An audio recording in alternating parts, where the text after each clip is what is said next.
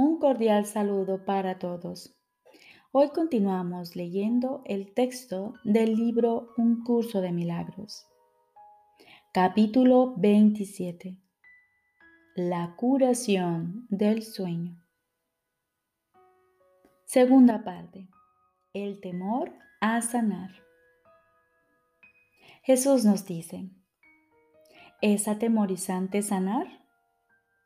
Sí para muchos lo es, pues la acusación es un obstáculo para el amor y los cuerpos enfermos son ciertamente acusadores.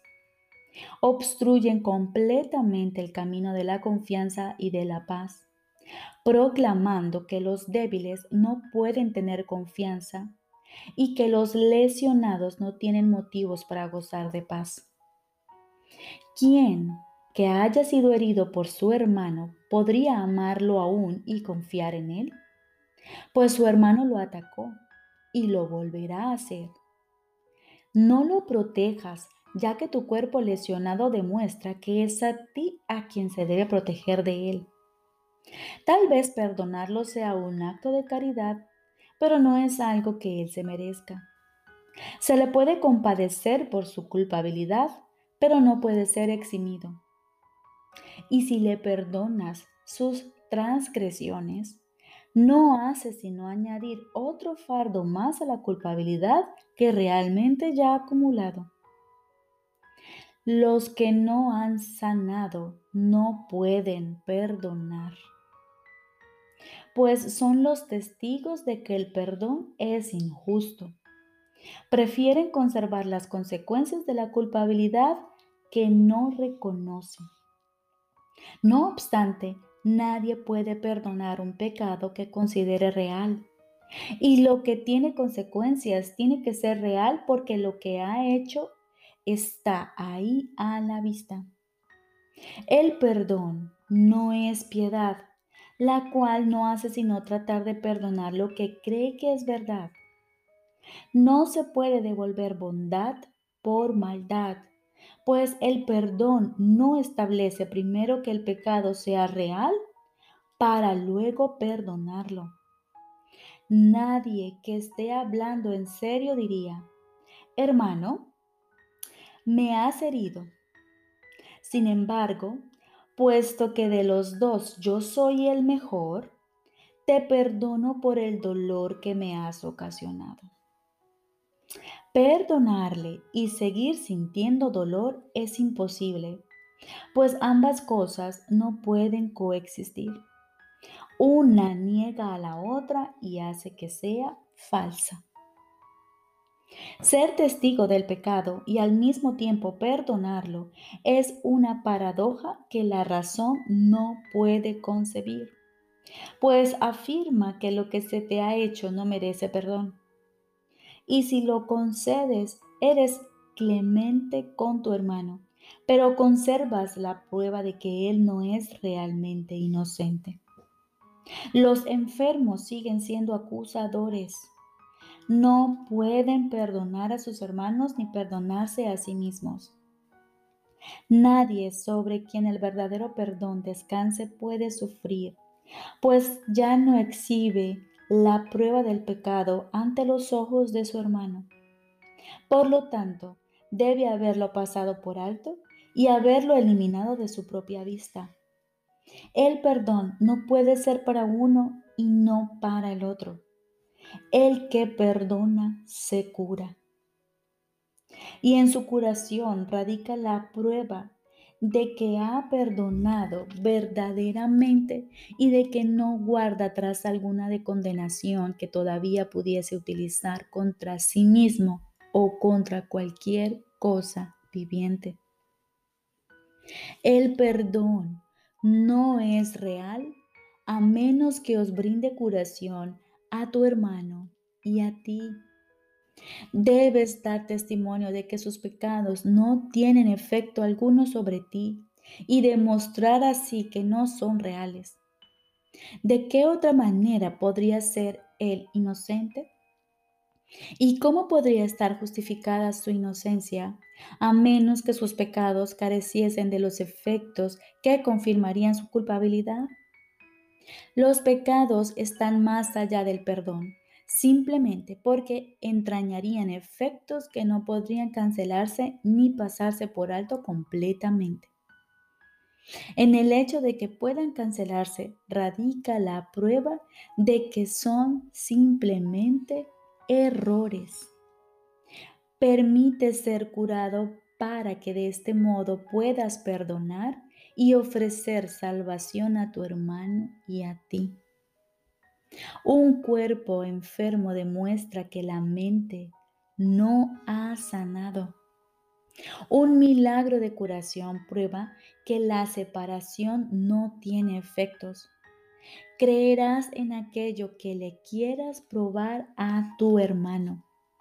El poder de tu testimonio procede de tus creencias y todo lo que dices, haces o piensas no hace sino dar testimonio de lo que le enseñas a él. Tu cuerpo puede ser el medio para demostrar que nunca has sufrido por causa de él. Y al sanar puede ofrecerle un mundo, un mudo testimonio de su inocencia. Repito, y al sanar puede ofrecerle un mudo testimonio de su inocencia. Este testimonio es el que puede hablar con más elocuencia que mil lenguas juntas, pues le prueba que ha sido perdonado. Un milagro no le puede ofrecer menos a Él de lo que te ha dado a ti. De esta manera, tu curación demuestra que tu mente ha sanado y que ha perdonado lo que tu hermano no hizo. Y así, Él se convence de que jamás perdió su inocencia y sana junto contigo. El milagro deshace de este modo todas las cosas que según el mundo jamás podrían deshacerse. Y la desesperanza y la muerte no pueden sino desaparecer ante el ancestral clarín que llama a la vida. Esta llamada es mucho más poderosa que las débiles y miserables súplicas de la muerte y la culpabilidad. La ancestral llamada que el Padre le hace a su Hijo y el Hijo a los suyos será la última trompeta que el mundo jamás oirá. Hermano, la muerte no existe. Y aprenderás esto cuando tu único deseo sea mostrarle a tu hermano que él jamás te hirió. Él cree que tiene las manos manchadas de tu sangre y por lo tanto que está condenado mas se te ha concedido poder mostrarle, mediante tu curación, que su culpabilidad no es sino la trama de un sueño absurdo. Cuán justos son los milagros, pues os otorgan a ti y a tu hermano el mismo regalo de absoluta liberación de la culpabilidad. Tu curación os evita dolor a ti y a él y sanas porque le deseaste el bien. Esta es la ley que el milagro obedece. La curación no ve diferencias en absoluto. No procede de la compasión, sino del amor. El amor quiere probar que todo su sufrimiento no es sino una vana imaginación, un absurdo deseo sin consecuencia alguna. Tu salud es uno de los resultados de tu deseo de no ver a tu hermano con las manos manchadas de sangre, ni de ver culpabilidad en su corazón apesadumbrado por la prueba del pecado. Y lo que deseas se te concede para que lo puedas ver. El, entre comillas, costo de tu serenidad es la suya este es el precio que el Espíritu Santo y el mundo interpretan de manera diferente. El mundo lo percibe como una afirmación del hecho de que con tu salvación se sacrifica la suya. El Espíritu Santo sabe que tu curación da testimonio de la suya y de que no puede hallarse aparte de ella en absoluto. Mientras tu hermano consienta sufrir, tú no podrás sanar. Mas tú le puedes mostrar que su sufrimiento no tiene ningún propósito ni causa alguna. Muéstrale que ha sanado y él no consentirá sufrir por más tiempo, pues su inocencia habrá quedado clara ante sus propios ojos y ante los tuyos. Y la risa reemplazará vuestros lamentos, pues el Hijo de Dios habrá recordado que Él es el Hijo de Dios. ¿Quién tiene entonces miedo a sanar? Solo aquellos para quienes el sacrificio y el dolor de su hermano representan su propia serenidad. Su propia impotencia y debilidad sirven de base para justificar el dolor de su hermano. El constante aguijón de culpabilidad que su hermano experimenta sirve para probar que él es un esclavo pero que ellos son libres. El constante dolor que sufren es la prueba de que ellos son libres porque pueden mantener cautivo a su hermano. Y desean la enfermedad para evitar que la balanza del sacrificio se incline a favor de aquel. ¿Cómo se podría persuadir al Espíritu Santo para que se detuviese por un instante o incluso menos a razonar con semejantes argumentos en favor de la enfermedad? ¿Y es acaso menester demorar tu curación porque te detengas a escuchar a la demencia?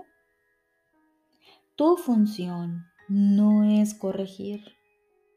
La función de corregir le corresponde a uno que conoce la justicia, no la culpabilidad si asumes el papel de corrector, ya no puedes llevar a cabo la función de perdonar.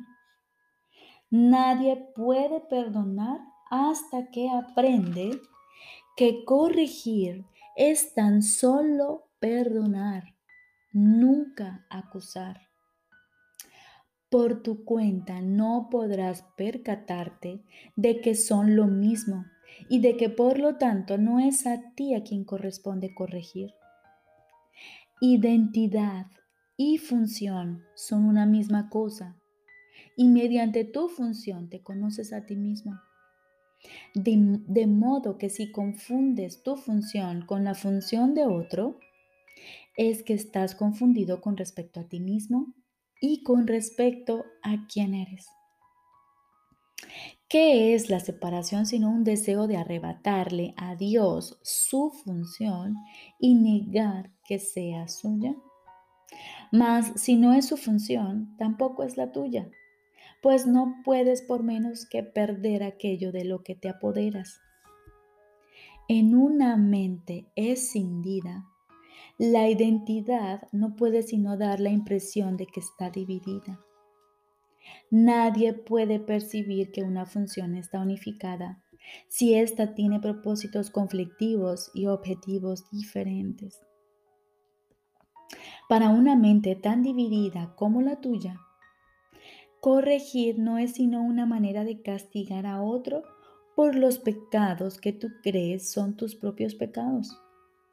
Y de este modo, el otro se convierte en tu víctima, no en tu hermano diferente de ti por el hecho de ser más culpable y tener por lo tanto necesidad de que lo corrijas, al ser tú más inocente que él. Esto separa su función de la tuya y os da a ambos un papel diferente. Y así no podéis ser percibidos como uno y con una sola función, lo cual querría decir que compartís una misma identidad y un solo objetivo. La corrección que tú quisieras llevar a cabo no puede sino causar separación, ya que esa es la función que tú le otorgaste. Cuando percibas que la corrección es lo mismo que el perdón, sabrás también que la mente del Espíritu Santo y la tuya son una.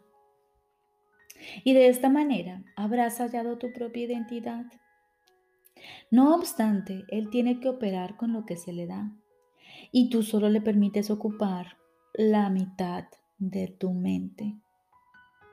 Y así Él representa la otra mitad y parece tener un propósito diferente de aquel que tú abrigas y crees que es el tuyo. De este modo tu función parece estar dividida, con una de sus mitades en oposición a la otra. Esas dos mitades parecen representar la separación de un ser que se percibe dividido en dos. Observa cómo esta percepción de ti mismo no puede sino extenderse y no pases por alto el hecho de que todo pensamiento se extiende porque ese es su propósito debido a lo que realmente es. De la idea de que el ser se compone de dos partes, surge necesariamente el punto de vista de que su función está dividida entre las dos. Pero lo que quieres corregir es solamente la mitad del error, que tú crees que es todo el error. Los pecados de tu hermano se convierten de este modo en el blanco central de la corrección. No vaya a ser que tus errores y los suyos se vean como el mismo error. Los tuyos son equivocaciones, pero los suyos son pecados y por ende no son como los tuyos. Los suyos merecen castigo, mientras que los tuyos, si vamos a ser justos, deberían pasarse por alto. De acuerdo con esta interpretación de lo que significa corregir, no podrás ver tus propios errores, pues habrás trasladado el blanco de la corrección fuera de ti mismo, sobre uno que no puede ser parte de ti mientras esa percepción perdure. Aquel al que se condena jamás puede volver a formar parte de lo que lo acusa quien lo odiaba y todavía lo sigue odiando por ser un símbolo de su propio miedo. He aquí a tu hermano, el blanco de tu odio, quien no es digno de formar parte de ti y es por lo tanto algo externo a ti. La otra mitad, la que se repudia.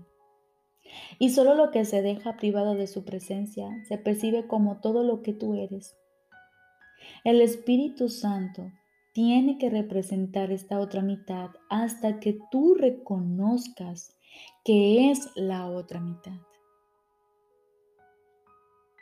Y Él hace esto asignándoos a ti y a tu hermano la misma función y no una diferente.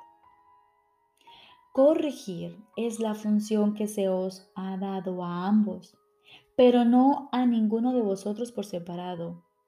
Y cuando la lleváis a cabo reconociendo que es una función que compartís, no puede sino corregir los errores de ambos. No puede dejar errores sin corregir en uno y liberar al otro. Eso sería un propósito dividido que por lo tanto no se podría compartir.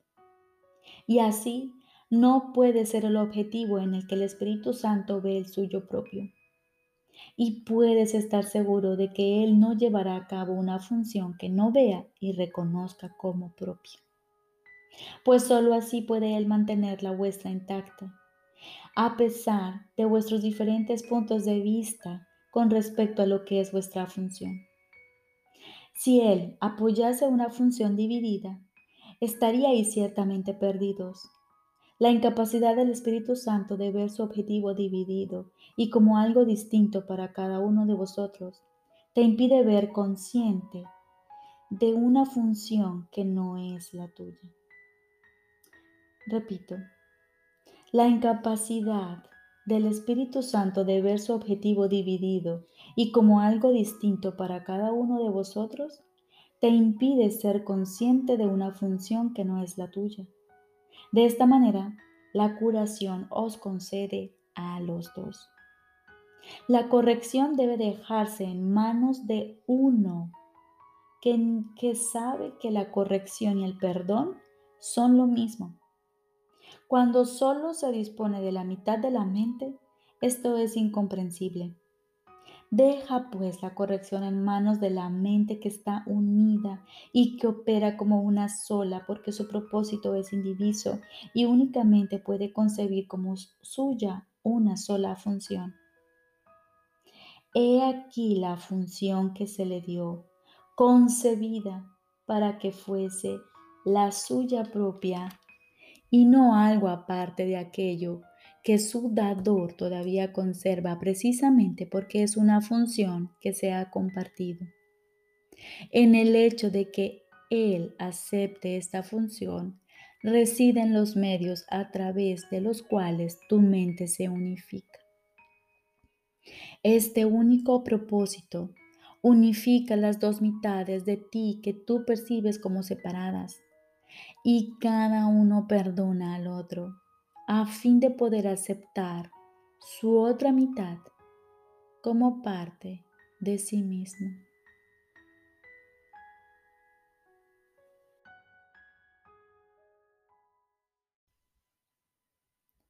Ahora continuamos con el libro de ejercicios. Lección número 212.